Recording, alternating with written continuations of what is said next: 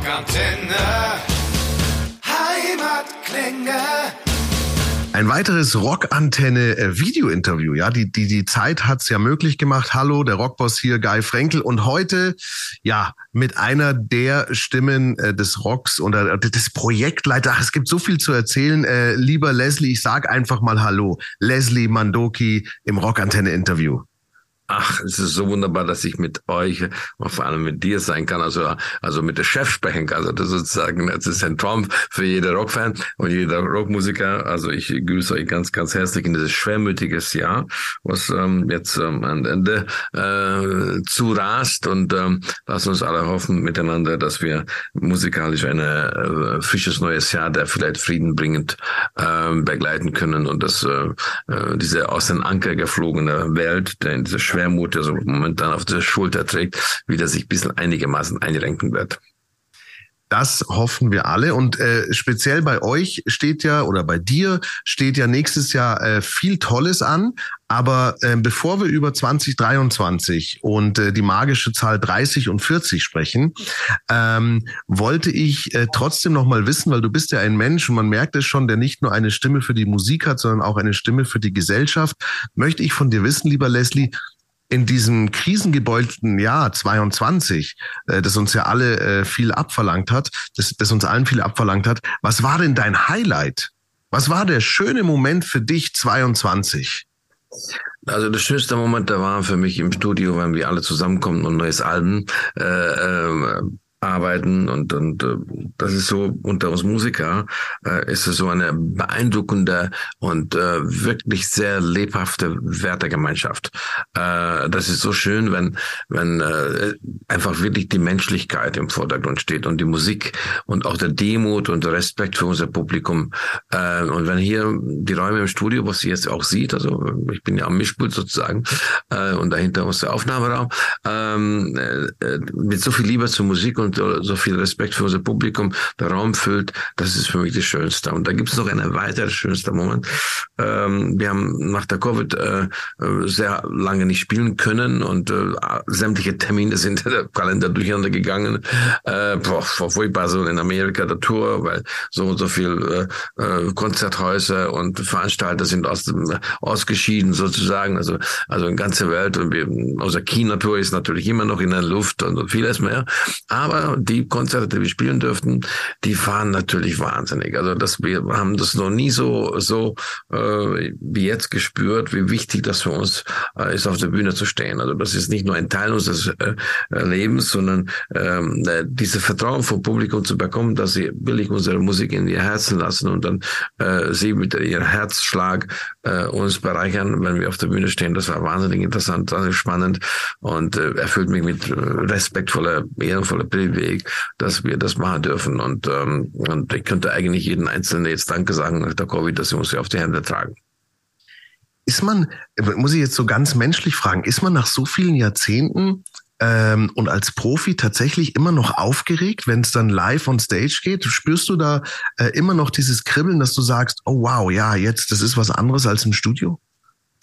Ähm, ich würde das nicht aufgeregt beschreiben, sondern äh, als gerührt, berührt vom Publikum. Also dass diese Begegnung jetzt ansteht. Also das ist ähm, Lampenfieber impliziert also, dass wir irgendwie Angst haben von dem, was vor uns liegt. Aber das ist unfassbare Freude. Das ist so, äh, wenn man etwas volkstümlich werden darf, das ist Spielgeilheit. Also diese, äh, das was, dass wir sagen, jetzt, jetzt, jetzt will ich raus und da sind draußen 30.000 Leute und und äh, die warten auf uns und wie schön, dass sie jetzt zu uns gekommen sind. Und das ist diese unglaubliche Vorfreude drauf. Und das ist so äh, unfassbare äh, Adrenalinüberschuss, was eine übermannt.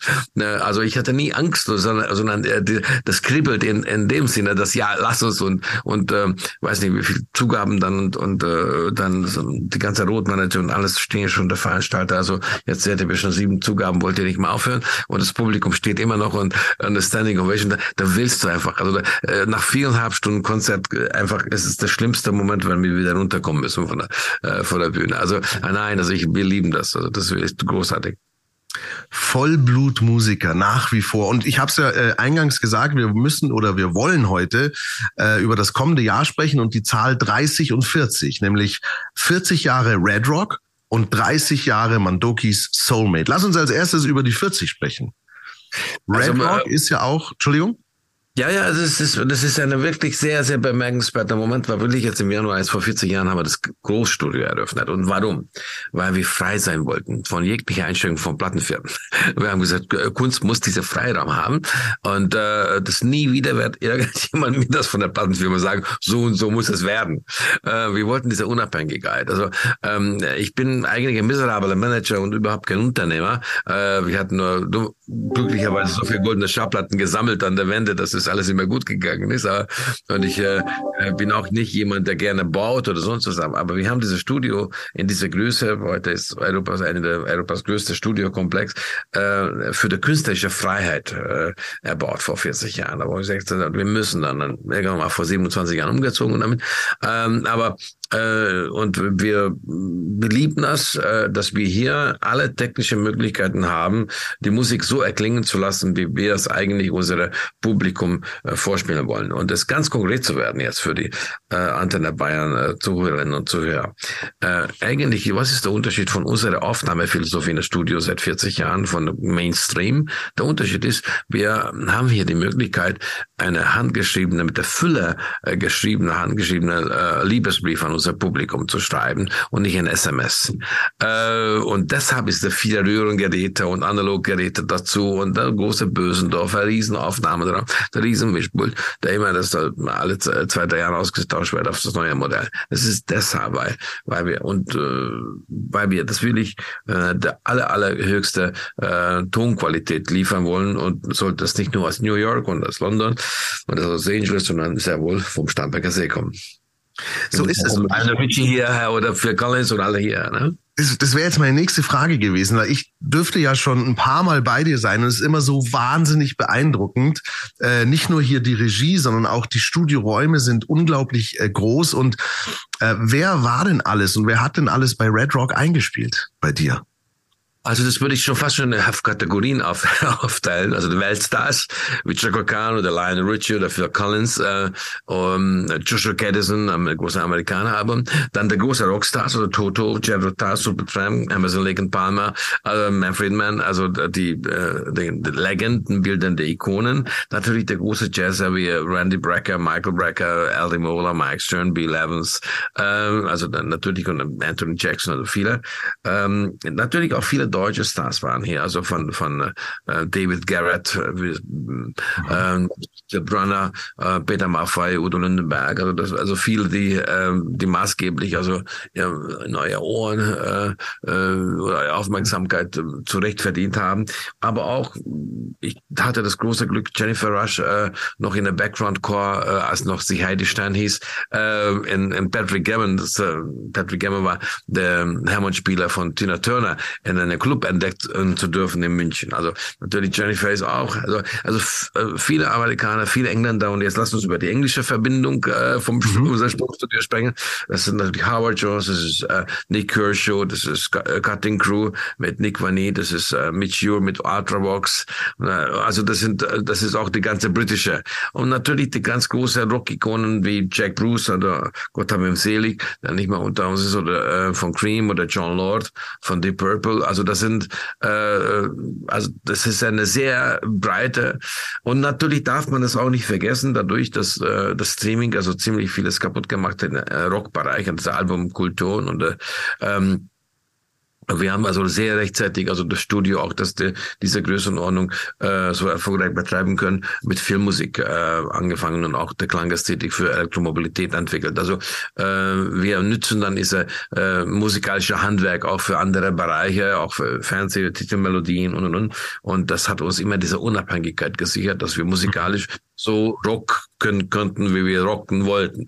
Also das äh, und ohne dass jetzt jemals, äh, ich hätte jetzt bei so einem Interview sagen müssen, äh, ja, weißt du, wir hätten es gerne gemacht, aber wir hätten nicht äh, die Mittel dafür oder wir hätten es nicht gedurft. Also wir haben diese totale Unabhängigkeit seit 40 Jahren und das ist sehr schön so. Und das ist ja wirklich was Außergewöhnliches, denn äh, wenn man sich so in der Musikszene ein bisschen auskennt, dann weiß man ja, dass der, der Süden Deutschlands und, und, und München ja gerade so in den 70er, 80er Jahren gab es ja ganz, ganz viele große Studios. Äh, gibt es äh, legendäre Studio auch äh, am Arabella Park, wo Freddie Mercury und Queen eingespielt haben. Wenn man ins Jahr 2022 oder 23 schaut, dann sieht man, dass es bei den ganz großen Studios meines Wissens eigentlich euch gibt.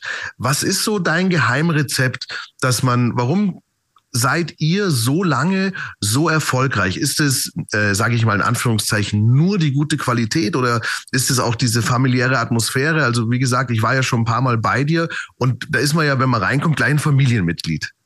Ja, so ist es. Ähm, ich glaube, der Geheimnis ist so, und für unsere äh, Rockantenne zu, von Nord bis Süd, von Süd bis Nord, ähm, es ist wichtig, wirklich das, was du angesprochen hast, also in der Tiefe zu erfahren und vorzustellen. Nach Los Angeles, New York und London, München war der viertgrößte Rockstadt.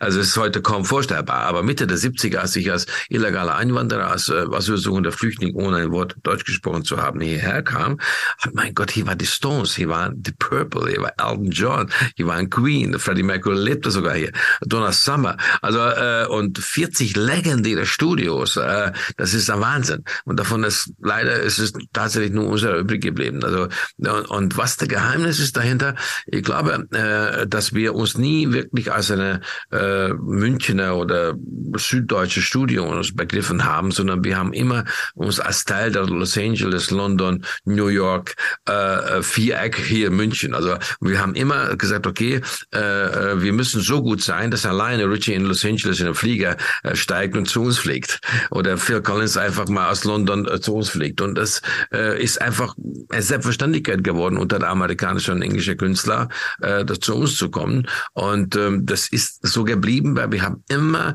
ähm, nach dem ganz einfachen Motto gearbeitet. Ähm, jeden Tag müssen wir ein klein wenig besser werden als einen Tag davor. Und das habe ich gelernt als äh, ganz, ganz junger Musiker in der Konservatorium. Da mein erster Professor sagte, Junge, also das, dein Job ist nichts anderes hier, jeden Tag so hart zu üben und an, an, an deiner Musikalität zu arbeiten, dass jeden Tag ein besserer Song schreibst und jeden Tag ein besserer äh, äh, Spieler, Musiker bist als einen Tag davor. Und das haben wir eigentlich für das Studio äh, ähm, übersetzt. Und wir versuchen hier immer in, in, in sämtliche Bereiche äh, immer besser zu sein und jeden Tag. Und wir haben tatsächlich eine sehr familiäre äh, Atmosphäre. Und danke, dass du es auch so empfunden hast. Ist sehr schön, diese, deine Reflexion. Und das ist so also wichtig und total kosmopolitisch. Also äh, hier ist es komplett egal, wer woher kommt und äh, in welche Kirche geht. Wir sind hier Menschen. Ist das einzige wichtig, ist es die Achtsamkeit, die Menschlichkeit, der respektvolle, tolerante Umgang miteinander. Und und äh, und dass wir ähm, wir haben schon sehr sehr früh und ich sage äh, 70er, also äh, wo es noch nicht so in der Mitte der Gesellschaft das angekommen ist, äh, vertreten, dass, dass Musik muss gewisse Weltanschauungen äh, der, der Menschlichkeit und, und muss klar äh, Farbe bekennen. Und es ist nicht politisch, sondern menschlich ist es. Also, dass man gegen Rassismus, gegen Antisemitismus, äh, gegen Frauenfeindlichkeit, gegen Homophobie Stellung bezieht, das ist eine Selbstverständlichkeit. Und das haben wir schon in den 70er Jahren so gesagt gesagt. Also hier sind einfach, unsere Arme ist für jeder aufrichtige Mensch offen. Und, ähm, und das ist, ich habe auch immer gesagt, dass also, wir müssen eine gemeinsame musikalische Wertekanon, eine Wertegemeinschaft bilden. Und auf diese Wertegemeinschaft äh, können wir was Besonderes und äh, aufbauen, was dann in der ganzen Welt zu Hause ist, äh, in dem Herzen der Musiker und der Künstler und die gerne zu uns kommen. Und das ist euch gelungen. Das ist, vielleicht ist das auch wirklich Teil dieses äh, Erfolgsrezeptes, äh, dass du ja, und das sieht man ja sofort, äh, nicht nur beruflich, sondern auch in deiner Seele trägst. Und das ist äh, sehr, sehr schön. Lass uns ganz kurz, bevor wir über die Soulmate sprechen, äh, sogar noch in die Zeit ähm, vor Red Rock zurückspringen. Du hast äh, zwei wichtige Sachen äh, angesprochen und tatsächlich habe ich dich auch noch nie gefragt. Ja, also du hast angesprochen, du hast eine klassische Musikausbildung und du hast angesprochen, du bist als Flüchtling nach Deutschland gekommen. Wie bist du denn eigentlich auf die Idee gekommen zu sagen, ich, äh, ich wechsle von der, von der aktiven Musik, zumindest teilweise, äh, rüber und coache und produziere und gründe ein Studio. Wie ist die Idee damals entstanden? Das hat nur damit zu tun, ähm, dass wir diese Musik, musikalische Freiheit haben wollten als, äh, als Musikmacher. Ähm, und damals, vor 40 Jahren, war noch die Plattenindustrie stark und die mischten sich stark ein. Äh, die waren noch mächtig. Und, äh, und deshalb ist es äh, sehr wichtig gewesen, äh, salopp gesagt, sie loszuwerden. Also, äh, äh okay. also äh, die Unabhängigkeit. Das war der eine Aspekt. Der andere war ein sehr persönlicher Aspekt, dass ich gesagt habe, wenn ich jetzt ununterbrochen auf Tour bin und ich äh, äh aber eine Familie gründen möchte und Wunschkinder sollten Traumkinder werden, dann muss ich also irgendwie äh, in der Nähe sein. Äh, und äh, wir wohnen hier eineinhalb Kilometer vom Studio am, am See und ich konnte dann meine Kinder in der Früh um Viertel vor acht, also mit dem Kanu dann zur Kindergarten und später zur ähm, Schule und dann später zur Gymnasium paddeln und dann um eben halt kurz nach acht schon im Studio sein und dann da konnten sie halt von der Schule halt nicht nach Hause, sondern gleich ins Studio. Die haben alle Weltstars hier erlebt, also die sind einfach so aufgewachsen und das das war für mich eine ganz wichtige Sache. Ich habe gesagt, äh, als Vater schuldig meiner Kinder tiefer Wurzeln und starke Flügel. Und das konnte ich in dieser Konfiguration super gut machen. Wahnsinn. Okay, also du bist, äh, finde ich immer wieder sehr beeindruckend, ein wahnsinniger Wertemensch, privat wie beruflich und äh, äh, das ist äh, toll, toll zu sehen in unserer Zeit, wenn ich das einfach mal so als Kompliment äh, dir rüberspielen darf, auch wenn wir schon so oft miteinander gesprochen haben. Danke dir, äh, dass du sagst, aber ich glaube, dass es die Zeit, diese schwermütige Zeit, gibt uns auch äh, vor, dass wir das mehr als je zuvor auf unsere Werte besinnen müssen. Absolut, absolut. Das ist schon ein guter Neujahrsgruß. Danke. Ähm, und dann ist es natürlich naheliegend, wir haben gesehen, mit wem du alles gearbeitet hast, dass man äh, das Ganze auch noch weiter äh, spinnt. Und äh, zehn Jahre später ähm, sind die Mandoki Soulmates gegründet worden, auch mit, äh, mit Wahnsinnskünstlern. Gib uns noch mal einen ganz kurzen Abriss äh, für diejenigen, für die Hörer und Hörerinnen und User und User, die es vielleicht noch nicht so tief eingetaucht sind, was ich mir nicht vorstellen kann in die Soulmates. Äh, wer ist da alles so mit dabei gewesen in den letzten drei Jahrzehnten oder ist dabei? Also ähm, verlassen hatte Ben noch niemand, äh, außer dass jetzt äh, leider Gottes vom Erde zu Himmel gewechselt hatte. Ähm, und es war wirklich so, dass als ich als Flüchtling, als illegaler Einwanderer hier in einer äh, Zentrallage für Asylbewerber aufschlug, hat mich der Beamte gefragt, also was ich hier so werden möchte, also auf Englisch natürlich. Und dann habe ich gesagt, ich bin gekommen, weil ich möchte British Prog Rock wie Jet Total äh, verschmelzen mit äh, amerikanischer äh, Fusion Jazz wie Return to Forever. Und ich bin hierher gekommen, weil ich möchte gerne mit Ian Anderson von Jet Total und Jack Bruce von Cream und mit Aldi Maola zusammen musizieren. Da hat mich der Beamte ganz großen Augen angeschaut und hat es brav aufgeschrieben in, in dem Asylantrag. Äh, steht auch drin so. Hat äh, ARD mal einen Film über mich gedreht und dann haben sie es auch abgefilmt. Das steht in meinem Asylantrag, dass ich mit diesen drei großartigen Musikern spielen möchte. Das war 1975. Und äh, das ist halt so, dass äh, diese Idee, dass man britischer Prog-Rock in der Komplexität der Komposition, der Produktion, äh, der gesellschaftlich relevante poetischer Texte, äh, das war für mich immer so. Uh, yes, King Crimson für Genesis, äh, Traffic, also das war für mich also äh, Amazon Lincoln Palmer, also es war äh, der, der absolute Maßstab für mich als Teenager damals. Aber ich vermisste diese Virtuosität von Eddie Maola oder Randy Brecker, Mike Stern. Äh, also ich wollte das Ganze irgendwie mergen und, und mit der großartigen Gesangskunst von, von Chris Thompson, von Manfred Mann oder Bobby Kimball von Toto. Also ich hatte das im, im sozusagen als Teenager als Vision Vision. Und ähm, äh, als wir vor 30 Jahren exakt mit der Besetzung gegründet haben, äh, wie ich in das Asylanten, äh, Asylantrag im Lager dann vorgegeben habe, also nenne es von Chattertal und Jack Bruce von Cream, dann kam halt Bobby Kimball vom Toto dazu und David Clear Thomas von Bud Dantes und John Halber von Supertramp, äh, Greg, Greg Lake von Emerson Lake and Palmer, John Lord von Deep Purple und ähm, dann äh, Tony Carey von Richard Blackmore's Rainbow äh, und dann natürlich äh, ja, Chris Thompson von Maverick Man sowieso. Also das, und das wuchs und wuchs, weil dann kamen dann die Jazzer, Bill Evans und Randy Brecker, Michael Brecker, äh, Mike Stern, Eddie Mola dazu. Und dass diese Idee, das beide zu fusionieren und eine Art neu, neue, äh, sei ganz bewusst gesellschaftlich relevante Rockmusik so zu spielen, dass also diese äh, unfassbare Virtuosität, äh, diese Jazz-Fusion-Spieler äh, auch mit dabei ist, das hat das einfach so ergeben.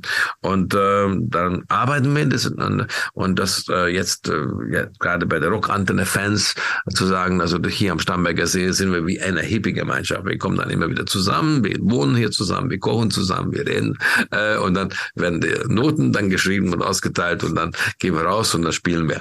Und ähm, äh, sehr häufig, was sie hört dann auf den Platten, äh, ist dann die First Takes, also weil, weil wir proben dann nicht wirklich, sondern wir besprechen am Klavier und Akustikgitarre sehr häufig, wie das dann äh, klingen sollte und dann, äh, äh, also wir spielen uns nicht leer sozusagen, sondern, ah, okay, vielleicht, wie wäre es vielleicht doch nicht acht, sondern 16 Takte hier wäre eine Modulation hier und, und so und äh, übernimmst du das dort und dann und äh, wenn wir dann gemeinsam loslegen, dann ist es so frisch und das ist ganz wichtig und jetzt noch ein weitere berufliche Geheimnis zu verraten hier. Ähm, wir nehmen das analog auf. Also wir leben alle in der digitalen Welt. Das ist klar, logisch, aber wir machen auch alles andere digital. Aber Soulmates ist eine analoge Aufnahme. Da, da sind diese wunderbare zwei Zoll äh, 24 Spur Studer Maschinen wieder eingemessen und dann äh, hier sind die Fairchild Kompressoren an und so. Äh, also alles mit Röhrengeräte und ist eine große Bösendorfer und hier stehen also endliche Marschalltürme. Also das ist, dann ist es genau so Rock, wie eigentlich Rock sein muss, unverfälscht und ohne Plugins. Wenn man die so zuhört, äh, lieber Leslie, dann muss man sagen, oder kommt man zu der Schlussfolgerung, und ich hoffe, du bestätigst mir das, du bist als Flüchtling nach Deutschland gekommen mit einem Traum, und jetzt nach äh, drei und vier Jahrzehnten bei den Jubiläen kann man sagen, du lebst den Traum, oder? Ja, das hat mein Vater vor, mir vorgegeben, als er starb. Ich war 16 und sagte an sein Sterbebett, mein Sohn, das Schlimmste daran, dass ich jetzt gehen muss, dass ich mein Enkelkinder nie kennenlernen werde. Und äh, du musst mir versprechen, dass meine Enkelkinder nie zensierte Zeitungen lesen müssen. Dann sagte ich zu meinem Vater, aber Vater, da ist aber der eiserne Vorhang. Und sagte zu mir ganz, also mit so mehr oder minder eine seiner letzten Atemzüge, sagte, der eiserne Vorhang ist nichts für dich, mein Sohn. Äh, du musst gehen und lebe deine Träume und träum nicht dein Leben. Also ähm, hat es mir einfach knallhart vorgegeben, hat immer damals gesagt, äh, gegen der Diktatur gibt's nur eine äh, wirkliche Waffe, das ist äh, und Gegenmittel, das ist äh, Lernen, Lernen, Lernen und Bildung. Und ähm, so bin ich aufgewachsen. Und äh, ähm, Psychologen sagen, ich hätte äh, eine schreckliche Kindheit, weil ich äh, unter Leistungsdruck meines Vaters stand. Das ist absoluter Quatsch. Äh, mein Vater hat nur gesagt, wenn du in Freiheit leben äh, möchtest äh, und in einer Diktatur aufgewachsen bist, dann ist das einzige Möglichkeit, dass du dich auf eine Flucht vorbereitest. Und das ist für die Bildung, mein Sohn. Also das so war halt meine Prädestination und äh, das waren der väterliche Vorgaben und ich äh, folge das bis heute. Ein Mann, der auf seinen Vater hört und so viel draus gemacht hat. Leslie, du hast mit, also bei den Soulmates und auch drumherum, du hast mit so vielen, also eigentlich alle Champions League Musiker zusammengearbeitet. Hm, wenn du so in die äh, vier Dekaden zurückschaust, ähm, ich weiß, das ist eine schwierige Frage, weil alle Champions League sind, aber was sind so zwei, drei Highlights? Wen kannst du benennen, wo du sagst, der hat mich besonders beeindruckt? Durch sein Spiel oder durch seine Art oder durch seine Herangehensweise? Gab es da jemanden? Also es gab, ich meine, wir könnten jetzt ungefähr zehn Stunden, also diese Highlights aufzählen und ich garantiere dir, äh, von Hamburg bis München, äh, alle deine Zuhörer und Zuhörer sagen, wow, also bitte jetzt nicht aufhören, weil bitte noch weiter. Insofern, du hast mich jetzt tatsächlich in eine sehr schwierige Lage manövriert, weil was greife ich hier raus? Aber jetzt, äh, äh, ich möchte ganz gerne äh, berührende Momente vielleicht. Also gerne. eine letzte Aufnahme und ähm, irgendwann mal sagte Erdi Mauler, wir vermissen Captain Jack. Jack. Also er ist schon damals von uns gegangen und äh, wir haben Jack Bruce wahnsinnig vermisst und äh, äh, in diese ganze, er war immer der Spaßvogel, also Schotte natürlich, also neben Ian Anderson, also auch Schotte, also immer dieser schwarze Humor und Ironie. Und, dann haben wir, äh, habe ich meine mh, hm, ein junger Toningenieur gebeten, pass auf, geht die mal in ein Analog-Archiv und such alles zusammen, was Jack jemals als Outtake, also quasi was wir nie verwendet haben, gespielt. Und ähm, dann äh, nächsten Tag, also äh, haben wir das ein bisschen so gemeinsam angehört und was äh, Jack äh, gesungen und äh, Bass gespielt hat, davon haben wir ähm, was zusammengestellt und äh, wir haben das zuspielen lassen. Wir haben uns in den Kreis gesetzt, eine Kerze angezündet, ein Foto von Jack dahingestellt und so gespielt alle miteinander. Ähm, äh, und das ist so, äh, wir sind wirklich eine Familie geworden. Also da, ich, kann, ich habe neulich mal gerade wegen der 30. Jubiläum äh, Fotos durchgeschaut, also wie Jack mit seiner Kinder und Ian Anderson mit seiner Kinder und meiner Kinder. Das ist also schon ein, eine echte, für, äh, echte Gemeinschaft, äh, die, die auch wirklich sehr viel Emotionales und, und, und miteinander äh, geteilt hat eine ganze Zeit. Und das ist, einfach eine äh, wunderbare. Und jetzt fragst du mich natürlich, welche musikalische Highlights. Also dann äh, sage ich, äh, was gab's da so? Mal eine Besetzung. Wir haben 50 Jahre Rockmusik gefeiert vor 18 Jahren und ähm, äh, wir haben dann kurzzeitig entschlossen, einige Klassiker äh, zu spielen. Und jetzt äh, mache ich jetzt für dich eine, äh, äh, wir haben das Jubiläum und mache ich jetzt dir ein Geschenk. Und, und äh, es gibt eine äh, Reihe von Aufnahmen, die wir im Archiv haben, die wir nie veröffentlicht haben. Das ist nämlich, äh, wir haben etliche Klassiker, also absolut, also zum Beispiel in Amerika, jeder weiß, also der amerikanische Hymne ist der bekannteste Melodie und der zweitbekannteste ist Smoke on the Water. Mhm. Ähm, und jeder kennt die Geschichte von Smoke on the Water, dass Frank Zappa spielt im Montreux Casino, in irgendeiner Volldepp äh, äh, mit dem Feuerwerk äh, äh, zündet es an, der Casino mitten im Konzert brennt äh, nieder. Also die müssen natürlich alle flüchten, Publikum wie Band. Und ähm, die Purple nehmen in, äh, in Montreux in einem Mountain View Studio auf, wo ich auch viel gearbeitet habe, wo Freddie Mercury und viele äh, und die kommen aus der äh, Studie und sehen, äh, sehen das Smoke on the Water, also weil äh, der Rauch dann saß auf dem Wasser äh, von der Genfersee. Und ähm, wir haben dann äh, zum Beispiel eine Aufnahme, ähm, die eigentlich so der Proben entstand, John Lord am, Key, am Hammond von Deep Purple, Manfred Mann Synthesizer, Peter Frampton der Gitarre, Steve Lukather Gitarre, Jack Bruce am Bass, ähm, Ian Anderson spielt Flöte. Äh, diese berühmte Figur äh, äh, mit der Flöte und äh, Bobby Kimball und Chris Thompson äh, singen es. Also das gibt's, äh, äh, also gibt's so so Momente, äh, wo wir halt nicht eigene Sachen gespielt haben, sondern einfach nur mal aus Fun. Äh, oder wir haben äh, eine Albumvorstellung 2002 äh, nicht geplant zu spielen. Wir haben nur das Album vorgestellt, wir hatten Journalisten da und äh, da, dabei war in dieser Restaurant eine Bandanlage aufgebaut. Also denn normalerweise jeden anderen Tag hatte so ein Band da gespielt. Und Jack Bruce ging dann auf der Bühne. Doch völlig ungeplant und hat das der, der, der Bass, der da lag, einfach mal äh, und hat einfach angefangen. Und da sind wir alle auf der Bühne und dieser äh, arme Musiker, die nicht anwesend waren, der wusste gar nicht, das, was mit der, äh, deren Instrumente geschieht. Auch Steve Lukather und Bobby Kimball und die Anderson und alle. Und wir haben diese äh, Instrumente einfach äh, einfach genommen. Äh, und, und, äh, und alle unsere Gäste, ich glaube 200 Gäste, standen und haben angefangen, Klassiker zu spielen. Äh, zum Beispiel in dieser Besetzung Sunshine of Your Love von äh, Cream, der wiederum so aufgenommen wurde, dieser unglaubliche Cream-Klassiker, damals mit äh, Ginger Becker und äh, äh, Jack Bruce und Eric Clapton, dass eigentlich der äh, Schlüssel vom Studio äh, von ähm, Hausmeister geklaut werden müsste, weil der Plattenfirma äh, gesagt hat, so ein scheiß Nummer dürft ihr nicht aufnehmen. Ähm, und deshalb haben wir auch das Studio damals gebaut, weil äh, wer möchte mir nur mal einmal gesagt haben, dass sie das falsche Nummer nicht aufnehmen möchte. Und das war Viola, das hat ein Plattenfirma verbieten wollen. Also das hatte, wenn der äh, Jack Bruce damals diese Schlüssel von der Hausmeister nicht mitgenommen hätte, das äh, gäbe es dieser Song nicht. Also ähm, das, da hat mir übrigens Eric Clapton erzählt bei der Beerdigung von Jack Bruce. Und jetzt wie der Zusammenhalt ist das jetzt auch mal so. Ja, äh, es, äh, wir waren bei der Leichenschmaus von von Jack und alle total betroffen und es war irgendwann später in der Nacht in London und ähm, und dann äh, klingelt äh, Mitternacht mein Telefon und Quincy Jones war dran und sagte, Leslie, du hast jetzt ein Problem, du hast keinen Bassisten, weil er spielt jetzt mit Jimi Hendrix im Himmel. Und er hat gesagt, aber äh, komm nächste Woche äh, nach New York, ich möchte dir deinen neuen Bassisten vorstellen, ist Richard Boner. Und so ist Richard unser Bassist geworden. Wahnsinn. Du bist ein wandelndes Rocklexikon. Es ist ein Traum äh, für jeden äh, Classic Rock Fan, dir zuzuhören. Ich weiß, dass unsere unsere Community, äh, die ist mit Sicherheit, äh, die lauscht lauscht dir einfach. Ähm, wie du erzählst. Lass uns noch kurz über die über die Zukunft sprechen. Ähm, 2023 Jubiläum der Soulmates ich erinnere mich, ich war mal in Budapest. Das war auch ein, glaube ich, ein Jubiläum oder eine Neuveröffentlichung. So weiß ich. Also du hast immer was geplant. Was ist geplant für 23? Ja, also wir haben den Kalender total voll. Also es gibt ein neues Album, woran wir jetzt gerade arbeiten. Und in, äh, ich bin am Schreiben und im März, April sind alle Jungs hier.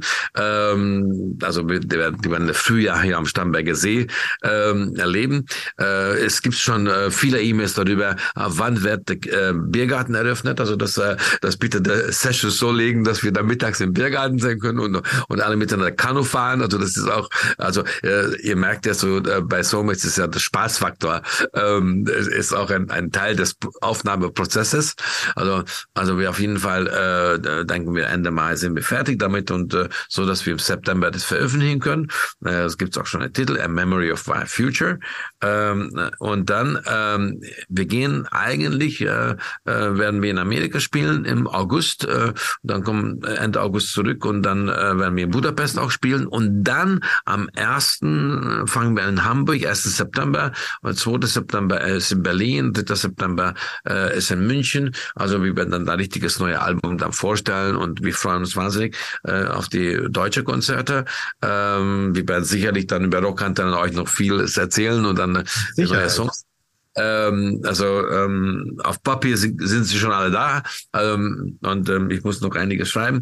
Ähm, das werden wir dann wahrscheinlich im Februar. Äh, wir treffen uns bei der Grammys. Also die Band hat zusammen 35, also äh, und da gibt's immer wieder neue Grammy-Nominierungen. Also am 5. Februar äh, treffen wir uns alle in Los Angeles, aber dann nicht, noch nicht zum Arbeiten, sondern ein bisschen so get together, uns da neue Na äh, Jahr dann besprechen und dann legen wir los.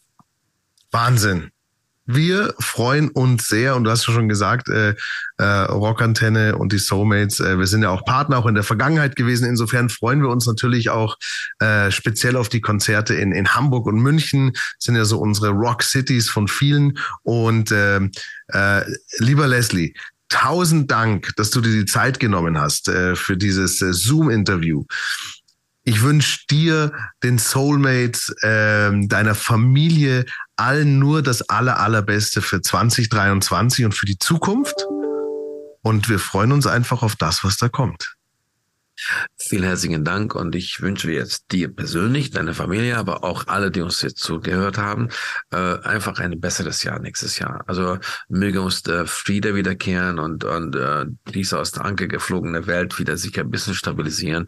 Lass uns alle darauf besinnen, wie wir das Leben als Teenager betrachtet hatten.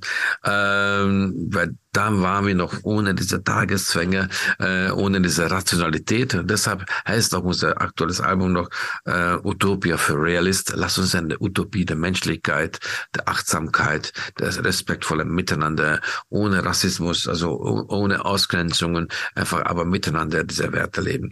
Und dann wird es eine Utopia für Realist. Also und damit möchte ich gerne allen eine wunderbare Zeit wünschen und wir sehen uns nächstes Jahr. Wir hoffen, diese Folge hat euch gefallen. Wenn ihr mehr von den Bands von daheim hören wollt, abonniert einfach unseren Podcast. Rockantenne Heimatklänge. Damit seid ihr immer bestens informiert über die Bands aus eurer Nachbarschaft. Wir freuen uns natürlich auch über eure Meinung. Schreibt uns immer gerne eine Bewertung. Das komplette Rockantenne Podcast Universum findet ihr auf einen Klick auf rockantenne.de slash podcasts. Wir sagen Danke und bis zum nächsten Mal bei Rockantenne Heimatklänge.